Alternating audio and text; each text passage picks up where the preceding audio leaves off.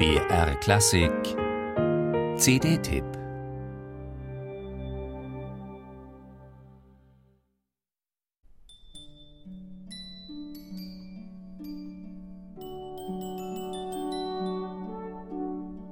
Zu den Operndiven, die sich selbst nicht als Stars verstehen, gehört die amerikanische Mezzosopranistin Joyce Di Donato. Sie stellt nicht ihre Person in den Vordergrund, nicht einmal ihre Gesangskunst, sondern den Gegenstand ihrer Interpretation, also Musik. Einem inneren Impuls folgend hat Joyce Di Donato, die sich selbst als Yankee-Diva bezeichnet, Goldgräberin gespielt und Schätze ausgegraben, verschüttete Opernarien des neapolitanischen Belcanto. Ihr Fallschirm, bildlich gesprochen, öffnet sich über den vokalen Gefühlslandschaften immer auf andere Art.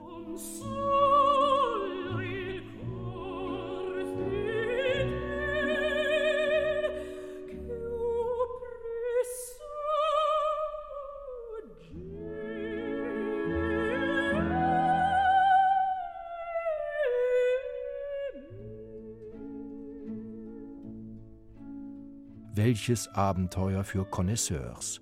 Joyce Di Donato behandelt die gefundenen Melodien, als wäre die Tinte auf dem Notenpapier gerade erst getrocknet. Da agiert eine Meisterin ihres Fachs. Bis in kleinste Verästelungen des Ausdrucks hinein gestaltet sie die Musik mit vielen farblichen Abstufungen. Und wenn man von ihrer zeitweiligen Neigung absieht, in der Höhe zu forcieren, hat man jederzeit Freude am samtenen Stimmtimbre.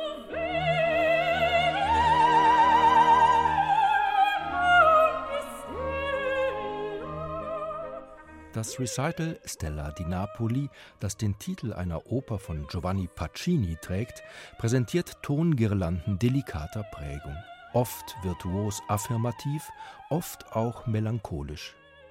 Und obwohl die Aufnahme vom Oktober 2013 nicht unter italienischem Himmel entstand, sondern in Lyon, erweist sich das dort angesiedelte Orchestre de l'Opéra de National als idiomatisch und stilsicher.